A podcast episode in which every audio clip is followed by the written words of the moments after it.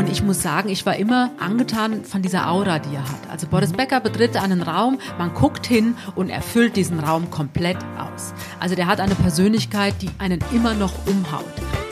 Hallo und herzlich willkommen bei Bunte Menschen. Ich bin Marlene Bruckner, Journalistin bei Bunte und spreche wie jede Woche mit Tanja May, der stellvertretenden Chefredakteurin. Hallo Tanja. Hallo Marlene. Heute sprechen wir über Boris Becker, Tennislegende, vierfacher Vater und Frauenheld. Ja. Und jetzt soll er angeblich tatsächlich eventuell ins Gefängnis. Aber darüber werden wir heute sprechen und wie er eigentlich so ist, denn du kennst ihn. Genau. Da können unsere Hörer ganz gespannt sein. Damals sogar, als Boris zum ersten Mal Wimbledon gewonnen hat, habe ich mit dem Tennis angefangen. Also ich Ach, glaube, das wirklich? ging, gab ja viele, also ich weiß in meiner Klasse und meine Freundinnen haben einige mit dem Tennis angefangen und Tennis damals Boris Becker, Steffi Graf Zeiten, das war schon ganz besonders. Wie alt warst du? Warst du ein Teenager? Ja. Klein. Genau, wir haben nämlich jetzt eine neue Rubrik, wollen wir einführen für unsere Hörer und Hörerinnen, nämlich es kommt ja donnerstags immer die aktuelle Bunte raus und wir wollen mit dir mal so ein bisschen da drin rumblättern, sodass unsere Hörer auch up to date bleiben in der Promi-Welt und dass du uns mal so ein paar kleine Insights erzählen kannst, wie die Geschichten ins Heft kommen, was waren die Überraschungen der Woche und wo wird vielleicht auch mal diskutiert in der, in der Redaktion. Also diskutiert wird, das kann ich den Zuhörern jetzt schon sagen, diskutiert wird bei uns wahnsinnig viel und es gibt aber in der Tat Themen, die äh, ja auch von der Redaktion heftiger diskutiert werden. Also pro Contra ist da sehr äh, stark vertreten und dazu gehört ganz klar Meghan und Harry und Kate und William. Genau, es passt perfekt, denn das Cover Ja, es passt diese Woche sehr gut. Also wir haben diese Woche auf dem Cover ähm, die Herzoginnen aus England, also Kate und Meghan.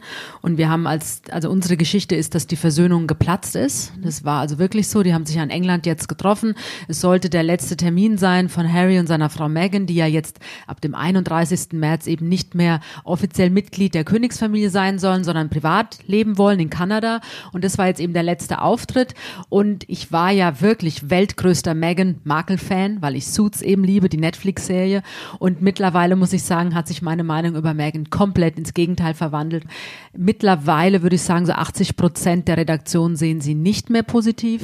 Auch das ist, hat sich verändert. Also am Anfang war es eher für Meghan, irgendwann war es halb halb und jetzt sind doch die meisten sehen das doch sehr kritisch, weil einfach ja, sie scheint wirklich diese Familie zu spalten und Harry da wegzuholen. Und man hat jetzt in England eben gesehen, bei diesem letzten Auftritt, da war ja die ganze Königsfamilie versammelt, auch die Queen.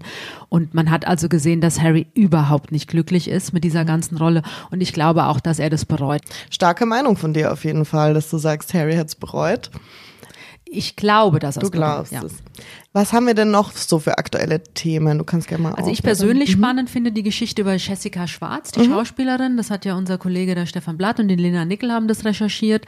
Man wusste, sie hat einen neuen Freund. Also sie hatte sich ja äh, letztes Jahr nach neun Jahren von ihrem Kameramann getrennt und es ist ein bisschen was passiert bei Jessica auch in den letzten Jahren. Also sie hatte eine Fehlgeburt, das kam dann raus. Ihr Papa ist gestorben. Also das sind natürlich alles so Vorfälle im Leben einer jungen Frau, die natürlich ähm, vielleicht auch zum Umdenken bewegen oder wo man sagt, okay, wir machen jetzt, ich mache jetzt mal einen Cut und es muss irgendwas anders werden in meinem Leben. Und unsere Kollegen haben ja jetzt recherchiert, also es gibt eben diesen neuen Mann in ihrem Leben, der ist auch gute zehn Jahre jünger als die Jessica und die beiden reisen jetzt gerade um die Welt, genießen ihr Leben und sie scheint wirklich happy, weil sie strahlt ja, äh, wenn man sie jetzt in den letzten Monaten auf dem roten Teppich gesehen hat, also sie strahlt, sie ist glücklich und wir zeigen jetzt erstmals Fotos von ihrer neuen Liebe. Genau, da sieht man ganz gut private Fotos auch, wie sie unterwegs sind. Ein junger blonder Mann mit längeren Haaren, so ein bisschen Surfer-Style Genau. ist neben die posten viel bei Instagram und da bekommt man so einen Eindruck. Also beide lachen, beide fassen sich immer an und er, ich war überrascht, als ich ihn gesehen habe, weil er einfach, wie du auch sagst, so ein Surferboy ist, viel jünger, man sieht es ihm auch an. Er ist äh, Interior Designer, also hat seinen eigenen Beruf, er lebt in Berlin. Jessica lebt jetzt auch in Berlin. Also es ist spannend zu lesen auf jeden Fall. Und was war denn so die Geschichte jetzt im Heft, die dich vielleicht etwas überrascht hat oder wo viel diskutiert wurde? Naja, da sind wir dann bei Boris Becker, muss ich sagen. Also das ist natürlich schon ein Thema, was uns ja seit Jahren beschäftigt. Und jetzt das Neueste, das haben wir eben auch auf der Titelseite eingeklinkt. Also das Neueste ist ja jetzt, dass es schon wieder Streit gibt zwischen Boris und seiner noch Frau Lilly. Und da muss ich sagen, also Bunte schreibt es eigentlich, weil wir haben einen guten Draht beide Seiten und wir sind eigentlich immer sehr, sehr gut informiert, was jetzt auch den Stand der Scheidung angeht. Und wir hatten Mitte Februar, das hatte ich auch geschrieben damals, die Geschichte gemacht, ähm, dass die Scheidung eben noch nicht durch ist, mhm. weil es eben noch Streit ums Geld gibt. Also mit dem Kind, das ist alles geklärt, das Sorgerecht, das läuft auch, als Eltern funktionieren die auch, aber die finanzielle Seite ist eben noch nicht geklärt. Und deswegen ist auch, obwohl das Londoner Familiengericht äh, oder das englische Familiengericht ja anders urteilt als das deutsche, aber trotzdem ist diese Scheidung eben noch nicht durch. Das haben wir also Mitte Februar geschrieben, war auch von beiden Seiten eigentlich bestätigt. Und eine Woche später erzählt dann der Anwalt von dem Boris Becker genau das Gegenteil. Also die mhm. seien schon seit letztes Jahr im August geschieden und hm. Und da gab es natürlich jetzt einen Riesenstress hinter den Kulissen. Also die Anwältin von der Lilly Becker, die hat dann jetzt auch letzte Woche äh, eine öffentliche Meldung an die DPA, an die Deutsche Presseagentur rausgegeben und hat eben geschrieben, dass es nicht stimmt, was der Anwalt von Boris Becker da mhm. behauptet hat. Also die beiden sind noch nicht geschieden. Und da es in England eben so ist, also das wissen wir auch aus anderen Fällen, die englischen Richter sind sehr, sehr streng. Also in Deutschland ist es ja so, du setzt dich in ein Gericht rein und du hörst diesem Prozess zu und in der Regel, wenn das eine öffentliche Verhandlung ist, kannst du auch ganz normal daraus berichten. In England ist es eben so, dass der Richter bestimmt, selbst wenn es öffentlich verhandelt wird, was raus darf an die Öffentlichkeit und was eben nicht raus darf. Also was auch zwischen den Parteien äh, geheim bleiben soll. Und die Anwältin von Lilly sagt eben jetzt, dass der Anwalt von Boris gegen diese Abmachung verstoßen hat. Und dass ihm jetzt ganz drastische Konsequenzen drohen können. Mhm. Und dann wollte ich natürlich wissen, was sind denn diese drastischen Konsequenzen? Und dann habe ich eben ein bisschen recherchiert, auch im Umfeld von Lilly, aber natürlich auch in England äh, bei den Gerichten. Und es ist jetzt so, also theoretisch könnte Boris ins Gefängnis wandern, mhm. weil sein Anwalt gegen diese Abmachung verstoßen hat. Das ist natürlich, ich sag mal, wirklich der drastischste Weg. Ich bin auch sicher, dass es nicht passieren wird. Okay. Liegt aber auch an Lilly und deren Anwälte, also wie intensiv und wie hart die das jetzt verfolgen und wie sehr sie jetzt auf ihr Recht pochen, dass diese Details eben unter diesen beiden Parteien bleiben sollen. Aber faktisch und theoretisch könnte das passieren fand es auch interessant, weil Lili dann gleich eine Insta-Story rausgehauen hat mit Shame on you, Boris. Ja, schäm dich, Boris. Dein fand Anwalt sollte mal mit den englischen Anwälten reden. Das hat sie gemacht. Und es zeigt natürlich, wie sensibel dieses Thema ist und dass sie natürlich auch genervt ist darüber, dass ständig irgendwas spekuliert wird, was nicht der Wahrheit entspricht und dass es dann noch der Anwalt von Boris selbst in die Öffentlichkeit trägt. Also ich glaube, das hat es fast dann auch wieder zum Überlaufen gebracht. Aber fand ich von ihr auch wieder ein bisschen übertrieben, das sofort auf Instagram zu teilen. Also kann man ja auch eine WhatsApp-Nachricht schreiben. Boris fand ich jetzt blöd. So. Naja gut, aber die angebliche Scheidung war ja auch in die Öffentlichkeit getragen und da muss sie natürlich auch öffentlich reagieren, weil sonst bekommt es ja keiner mit. Und das setzt sich ja dann bei den Lesern und Leserinnen auch fest, mhm. wenn sowas erstmal in der Welt ist. Und deswegen hat sie sofort äh, reagiert. Und wer Lilly kennt, weiß natürlich, sie ist ja sehr impulsiv. Das hat die in der Sekunde, wo die das gelesen hat, hat die das dann bei Instagram reingestellt, ganz klar. Aber auch das ist ihr gutes Recht, so wie eben Boris und seine Anwälte ja auch ihr Recht für sich nutzen. Würdest du denn behaupten, dass die zwei wirklich einen Rosenkrieg haben? Also ist es so ein klassischer Rosenkrieg, wie wir ihn ja von vielen Prominenten oder auch normalen Menschen bei uns in der Gesellschaft kennen?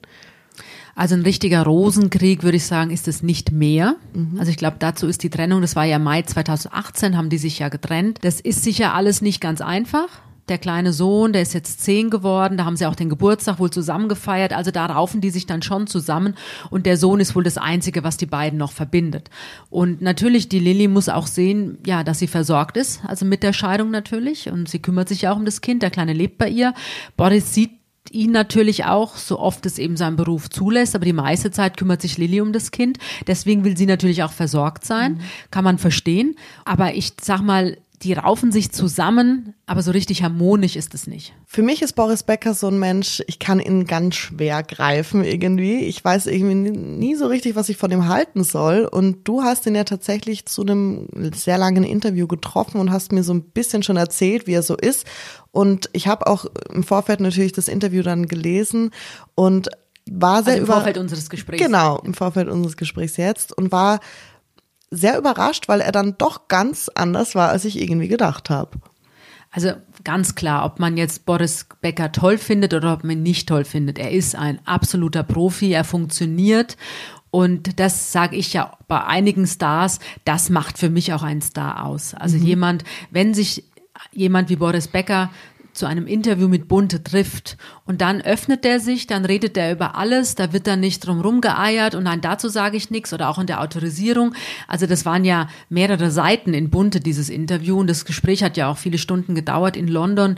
Ich war ja vor Ort mit unserem Chefredakteur, mit dem Robert Pölzer. Wir haben das gemeinsam geführt und wir waren da eigentlich einen ganzen Tag in London.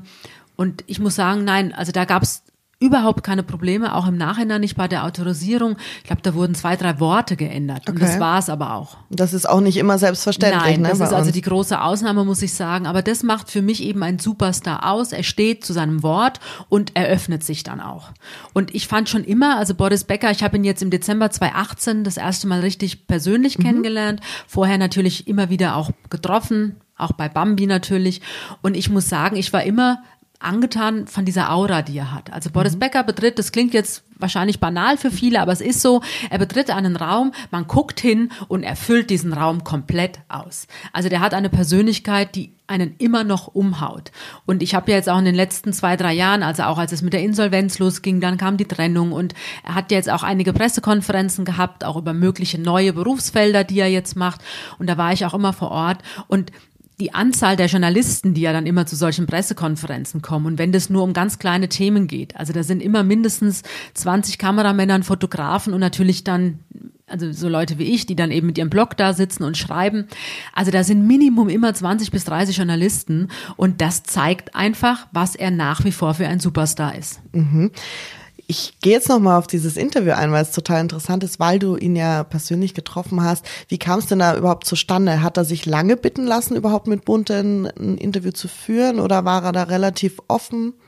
Das Verhältnis mit Boris Becker ist seit vielen, vielen Jahren, ähm, ich sag mal, immer ein Auf und ein Ab. Also wir hatten schon, als er, ich weiß, als er Wimbledon gewonnen hat und als er diese Hochzeit im Tennis hatte, da waren natürlich die ganzen Interviews mit Boris Becker standen in Bunte.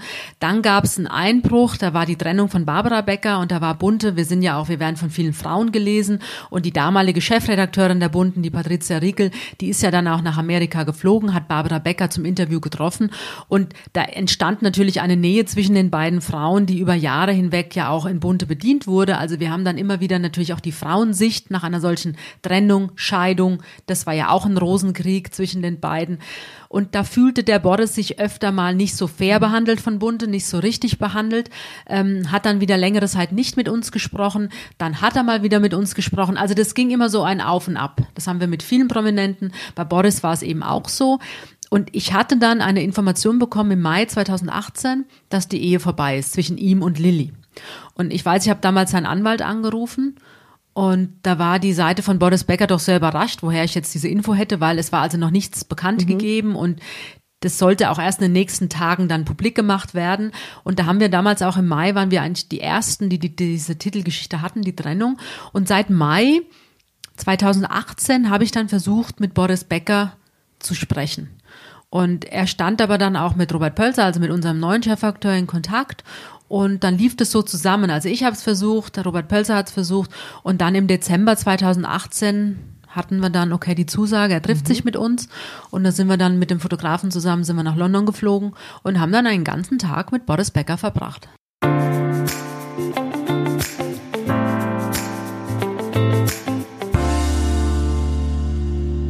Wie kann ich mir das vorstellen? Ihr seid nach London geflogen, warst du da aufgeregt? War Boris Becker für dich eine Person, wo du sagst, oh, das ist jetzt aber spannend und aufregend, den zu treffen? Also ich bin erst, ich muss sagen, ich bin eigentlich vor jedem Interview positiv aufgeregt. Also es ist jetzt nicht so, dass ich ja totales Lampenfieber habe und nicht denken kann, nein, sondern ich bin einfach konzentriert, ich bin vorbereitet. Also ich setze mich ja vor jedem Interview, ob das jetzt ein Boris Becker ist oder ob das jetzt irgendwie eine kleine Schauspielerin ist aus irgendeiner Soap, keine Ahnung, oder von Let's Dance oder was auch immer. Ich setze mich vor jedem Interview hin und bereite mich intensivst auf diese Person vor. Also ich lese ganz viel über die Person, überlege mir Fragen und baue auch eigentlich im Geiste schon so einen Gesprächsverlauf auf. Im idealen Fall funktioniert der auch, wenn man sich natürlich auch, wenn das Gegenüber mitmacht und wenn man einfach merkt, okay, er lässt sich oder er und sie, sie lassen sich jetzt auf dieses Gespräch ein. Und so war das natürlich auch bei Boris Becker. Und da wir das ja zu zweit geführt haben, das ist ja auch nochmal ein Unterschied, ob eine Person oder zwei Interviewer dann eben zusammenarbeiten, man muss sich ja die Bälle gegenseitig zuspielen. Das haben Robert Pölzer und ich fantastisch gemacht. Also es gibt ja Fragen, wo man vielleicht eher als Frau dann weniger Hemmungen hat, die zu stellen oder von oder andere Fragen, die vielleicht bei einem Mann besser sind. So und das lief wunderbar, das haben wir gut gemacht und er hat eben wie ich schon sagte, Boris Becker hat sich auf jede einzelne Frage eingelassen, hat geantwortet und ja, das war sehr, sehr angenehm, muss ich sagen. Ich weiß nur, es war kalt, es war Dezember und wir waren in seinem Lieblingshotel im, mhm. im Blakes in London und wir sind dann unten, die haben so eine Bar unten in dem Hotel und da sind wir runter, weil da war eben nichts los, da konnten wir uns in Ruhe unterhalten. Warum auch immer im Dezember, ich hatte so eine Bluse an und hatte dann die Jacke ausgezogen, die lag oben und in diesem Keller, in dieser Kellerbar war es eisig kalt. Also ich weiß, wir haben alle gefroren. Auch Boris trug dann irgendwann seinen Schal beim Interview, also wir haben alle gefroren.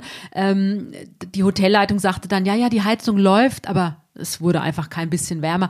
Das war eines der Interviews, also ich glaube, ich habe noch nie so gefroren bei einem Interview wie in dem wie mit Boris Becker, aber es war trotzdem ja eine große Nähe da und es war ein sehr gutes Gespräch. Und wie habt ihr euch jetzt ganz banal für unsere Hörer, wie begrüßt man dann so einen Star? Er kommt dann rein, ist da eine riesige Entourage hinter ihm oder?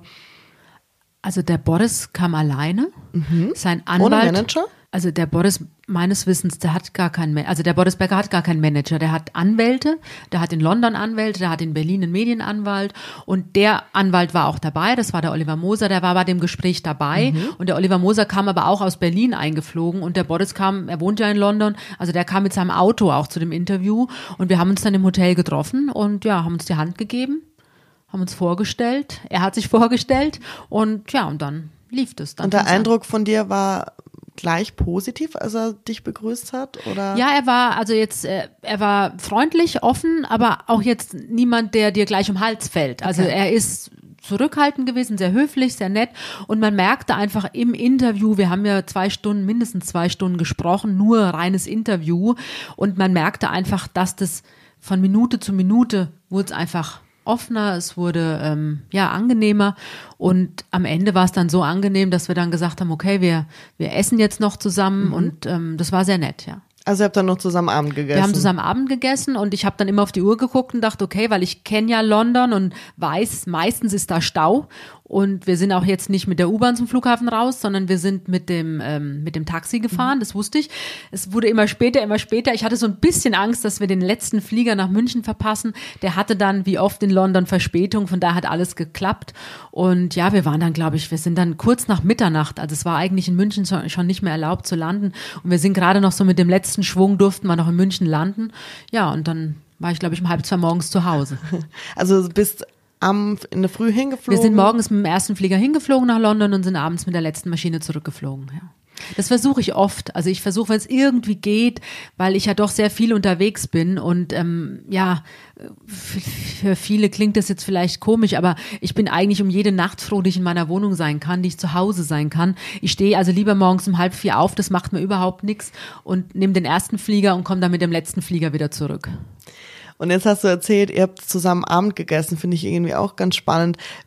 Rutscht man dann nicht doch so ein bisschen in, ins Private ab, dass man dann, dass ihr vielleicht auch, also auch Robert ja. Pölzer und du ja. mal so ein bisschen privat erzählt und also es wird natürlich rund um das gesprochene Frage-Antwort-Interview, was dann im Heft zu lesen ist, in Bunte zu lesen ist, wird natürlich viel mehr gesprochen. Also natürlich redet man dann auch private Dinge und man spricht dann auch über Dinge, die auf keinen Fall in dem Interview vorkommen. Also das war, ähm, das kann auch politisches sein. Also mit Boris, glaube ich, haben wir damals auch, da ging es ja dann schon los mit England und wie entwickelt sich das und mit Brexit und das ganze Thema. Und da redet man natürlich auch drüber, ganz klar. Und du warst auf jeden Fall auch von seiner Ausstrahlung und von seiner Person schon irgendwo beeindruckt.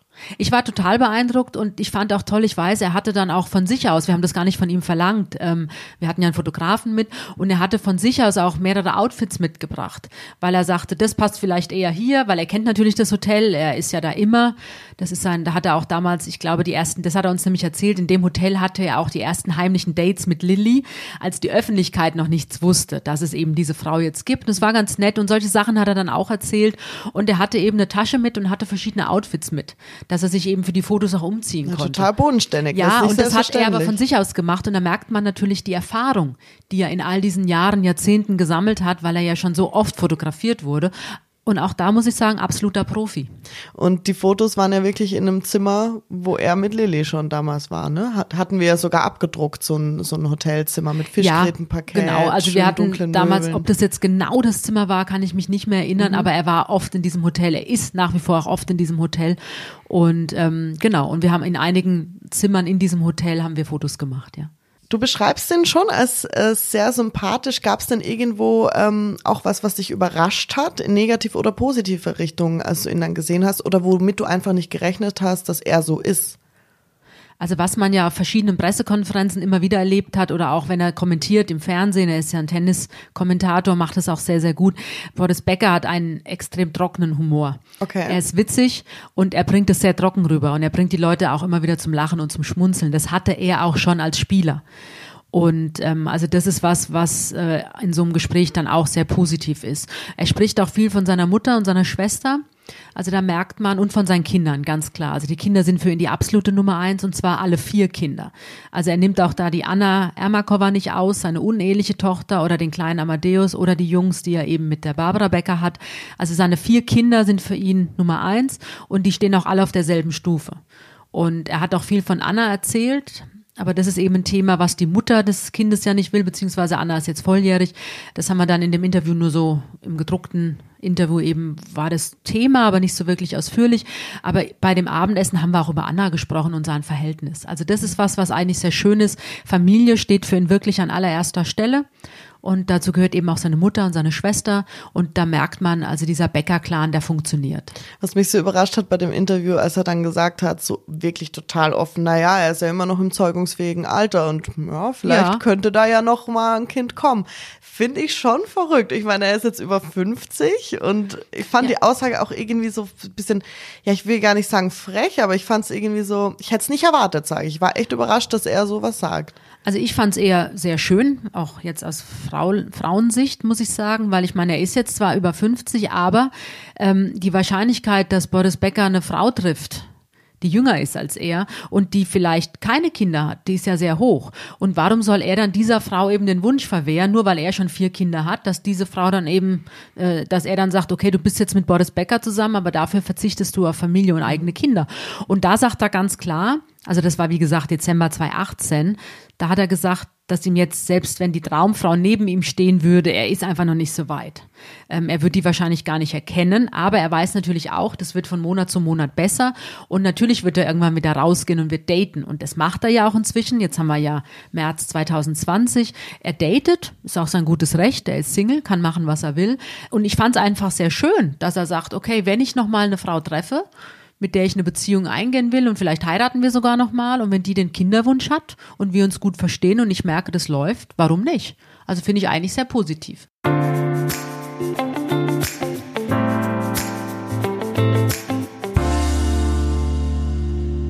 fand ihn auch sympathischer dann im Interview als vorher, obwohl ich ja schon gesagt habe, ich fand ihn immer weder unsympathisch noch sympathisch. Es ist ja irgendwie nicht abzustreiten, dass er ein totaler Held ist in seinem Segment. Ich meine, der Papst hat seinen Schläger geweiht, er hat Lady Di getroffen, also es war ein, unfassbarer Star und er ist immer ja noch in den Er ist ein Medien. Tennisgott, ganz klar. Genau. Aber irgendwie ist er ja oft auch in den Medien mit seinen vielen Eskapaden aufgefallen. Ich meine, da war eben dieses uneheliche Kind, die Besenkammer-Affäre, die Insolvenz ja, und da hast du absolut recht, aber ich finde, ich glaube, man kann ihn da so ein bisschen vergleichen mit dem Franz Beckenbauer. Okay. Also der Franz Beckenbauer, der wird ja auch, gut, jetzt vielleicht mal dieses Sommermärchen, das nehmen wir jetzt mal raus, aber davor, also seine, hatte ja auch verschiedene Ehen, verschiedene Affären, dann gab es das erste Kind äh, unehelich, da war er ja noch verheiratet, dann hat er sich getrennt von Sibylle, dann hat er die Mutter seines Sohnes geheiratet, dann kam noch, also irgendwie man, man schmunzelt bei Boris, äh, man schmunzelt bei Franz Beckenbauer. Immer. Also so war das eigentlich immer, wenn es um seine ganzen privaten Affären und Frauengeschichten ging. Und ich habe so das Gefühl, auch bei Boris Becker, ähm, klar, man fragt sich, wie kann ein Tennisspieler, der Millionen verdient hat, das ganze Geld raushauen, dass er irgendwann Schulden hat und Insolvenz anmel anmelden muss. Aber irgendwie denkt man, naja, er wird es schon wieder hinkriegen. Und auch mit seinen, und auch mit ja. seinen Frauengeschichten. Also man nimmt ihm das irgendwie nie übel und man mag ihn. Also wenn man Boris Becker mag, wenn man Tennis mag, dann vergöttert man Boris Becker, das ist ganz klar. Und, ähm, und das wiederum ist ja auch bis heute sein großes Pfund.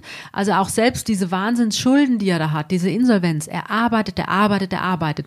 Und es gibt immer noch Menschen weltweit, die ihn ja einladen, die ihn engagieren, die sich mit ihm schmücken. Und dadurch verdient er natürlich auch nach wie vor Geld. Also es ist ja nicht so, dass Boris Becker kein Geld verdient, im Gegenteil.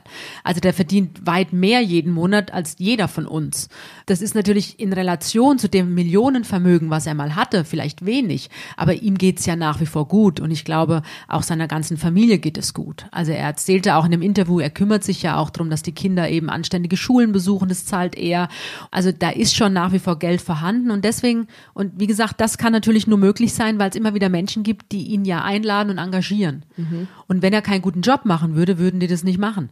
Und jetzt auch, wenn er Wimbledon kommentiert oder jetzt die Australian Open, er wird jetzt auch die French Open wieder machen, alle sagen, er macht es einfach fantastisch und man hört ihm gerne zu als Kommentator. Und das ist einfach dieses Riesenpfund, was er hat.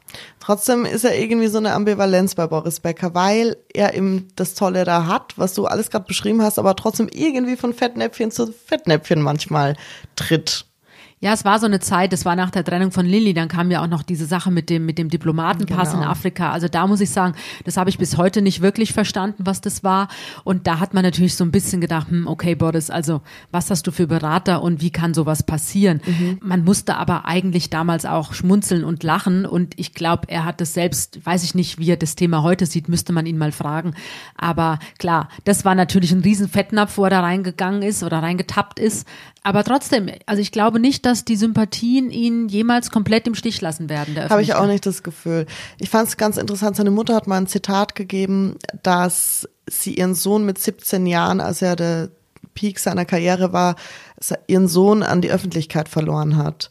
Ja, er hat damals Wimbledon gewonnen und damals war der kleine Junge aus Leimen, war plötzlich Welt gut, sage ich mal. Also die ganze Welt kannte ihn. Damals ist der kleine Junge erwachsen geworden und ist natürlich auch, äh, war weg von der Mama, klar von seinen Eltern und war dann plötzlich auf der ganzen Welt unterwegs. Ja. Mhm. Und war natürlich, äh, jeder kannte ihn, jeder wollte irgendwie Teil sein und fand ich auch ein krasses Zitat von, von der Mutter eben, ich habe ihn verloren an die Öffentlichkeit und man merkt er ist ja wirklich sehr viel in der Öffentlichkeit. Er macht ja seinen Social Media Kanal, seinen Instagram Kanal ja ganz alleine. Ist ja auch nicht selbstverständlich für Stars. Er hat auch zum Weltfrauentag zum Beispiel wieder ein Foto von der Anna gepostet, wo sie aber extrem sexy aussah. Ja, ich also, hab's gesehen. Ja, ja, sie hatte eine Lederhose ja. an, enges Top und war sehr auffällig geschminkt und da haben sich dann wieder alle beschwert und haben viele Kommentare geschrieben, wie kannst du nur sowas jetzt von deiner Tochter? Also es sind immer so, manchmal hat man das Gefühl, muss man ihn schützen so? Naja gut, die Anna hat es ja selbst gepostet. Also er hat ja quasi nur was gepostet, was das, was die Tochter selbst mhm. gepostet hat und sie ist ja scheinbar stolz darauf, wie sie ausschaut und sie arbeitet ja auch als Model und er wollte ihr damit einfach nur zeigen, hey, ich bin stolz auf dich. Und das ist, glaube ich, einfach ein positives Zeichen eines liebenden Vaters. Mhm. Also das sehe ich jetzt nicht als Fettnapf an, sondern im Gegenteil. Das finde ich einfach rührend, wenn er dann sagt, okay, damit tut er seiner Tochter ja einen Gefallen. Und er ist stolz auf sie. Und er ist aber auch sehr selbstironisch. Das finde ich ja an ihm Absolut. auch ganz cool. Absolut. Weil er ja. kann sich ja dann schon in verschiedenen Werbungen auch so ein bisschen auf die Schippe nehmen. Ja. Nein, er hat eben diesen trockenen Humor, den ich vorhin ansprach. Und ähm, der auch vor sich selbst nicht Halt macht, muss ich sagen. Und das ist einfach was, ähm, ja, ich glaube, damit hat er ganz, ganz viele Herzen gewonnen und das wird auch immer so bleiben. Ein Satz noch von ihm, er hat mal gemeint, äh, jede PR ist gute PR. Ich sehe das manchmal so als sein zentrales Problem. Was sagst du dazu? Wenn du seine PR-Beraterin wärst, würdest du ihm das auch so sagen? Naja, das haben ja alle Stars, dieses Thema. Ähm, macht man zu viel, ist es nicht, ist es schlecht, macht man zu wenig, ist es auch nichts. Aber man muss auf jeden Fall, in der Liga muss man natürlich öffentlich präsent sein. Und die Sachen, die er jetzt macht, also auch selbst wenn es jetzt um seine Schulden geht oder seine private Insolvenz, das ist ja sein eigenes Problem. Also ich sag mal, wenn man jetzt sich, da gibt es ja andere Fälle in der Öffentlichkeit, die negative PR haben. Also diese ganze MeToo-Debatte beispielsweise, die ganzen Männer, die mhm. in diesem Zusammenhang genannt werden, das ist natürlich eine Katastrophe für die Personen. Ähm, aber das, sowas hat Boris nicht. Und wenn wir ehrlich sind, ohne seine Eskapaden wäre er ja auch nicht mehr so eine spannende Person. Ja, und ist. anders kann man sagen, also er, es gibt ja jetzt auch die ein oder andere Frau, über die wir berichtet haben in der, in der Vergangenheit. Das heißt jetzt nicht, dass das die nächste Mrs. Becker werden wird, aber er datet. Und ich denke immer, hey, wir berichten ja auch, oder alle anderen Medien, RTL, alle berichten, sobald Boris Becker mit irgendeiner Frau beim Abendessen sitzt, wird es flächendeckend berichtet. Und dem wäre ja nicht so, wenn Boris nicht mehr interessant und spannend wäre. Also eigentlich geben wir uns selbst jeden Tag die Antwort darauf, ist er noch interessant? Ja, er ist es. Sehe ich auch so. Da kommen wir gleich zur Hörerfrage für diese Woche. Maya H. fragt, gibt es denn auch Fälle, bei denen Promis vor sich selbst geschützt werden müssen, weil sie so viel erzählen, dass du sagst, oh, das ist jetzt aber zu viel, das kann ich gar nicht alles schreiben, das würde mir eher schaden. Ja, das gibt es in der Tat. Also das mache ich jetzt, also natürlich, je besser man jemanden kennt, desto offener kann man natürlich auch reden und kann dann sagen, hm, weiß ich nicht, ist das jetzt vielleicht der richtige Satz oder die richtige Formulierung? Ich weiß, wir haben mal einen Politiker auch fotografiert, das war auf dem Obersalzberg. Da saß dieser Politiker und da kam wirklich zufällig ein Spaziergänger vorbei mit einem Schäferhund. Und man hat natürlich auf dem Obersalzberg sofort leider, man denkt natürlich leider an unsere Vergangenheit äh, im Dritten Reich. Und Hitler hatte ja immer diesen Schäferhund. Und also Blondie. Und hat sich immer mit diesem Schäferhund fotografieren lassen. Und dieser Politiker, großer Hundefan, und der hat dann gesagt, ach, wie nett, der Hund kann doch mit aufs Foto. Und der Fotograf macht die Fotos und ich habe aber in der Sekunde schon gedacht, ich war mhm. dabei und dachte, um Gottes Willen, das geht gar nicht. Weil Obersalzberg, Hitler, ja. Schäferhund, geht nicht. So. Und dann haben wir, und in dem Moment, weil es einfach herrlicher Tag war, die Sonne schien, es war schön und wir haben einfach schöne Fotos gemacht. In der ersten Sekunde denkt man natürlich nicht an diese Assoziation. Der Politiker hat nicht dran gedacht. Wir haben dann als Bunte gesagt, ähm, wir werden dieses Foto nicht drucken, weil eben mit der mhm. Historie geht es nicht. Der, der hätte wahrscheinlich dann zurücktreten müssen. Und einen Shitstorm bekommen. Genau. Nein, der hätte, ich bin sicher, er hätte zurücktreten Oder müssen, so. wenn dieses Foto erschienen wäre. Und da haben wir von Bunde gesagt, nein, es wird nicht gedruckt. Und da war das Ministerium natürlich auch sehr, sehr froh, dass wir es nicht gemacht haben. Also so ein paar Situationen gibt es ja, immer wieder das gibt's mal. schon. Ja.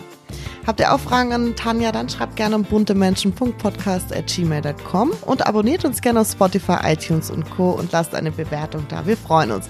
Und wir sind spannend, was nächste Woche so los ist. Ja, es wird sicher wieder einiges passieren. Wir arbeiten schon dran. Sehr gut, ich freue mich. Bis dann. Tschüss.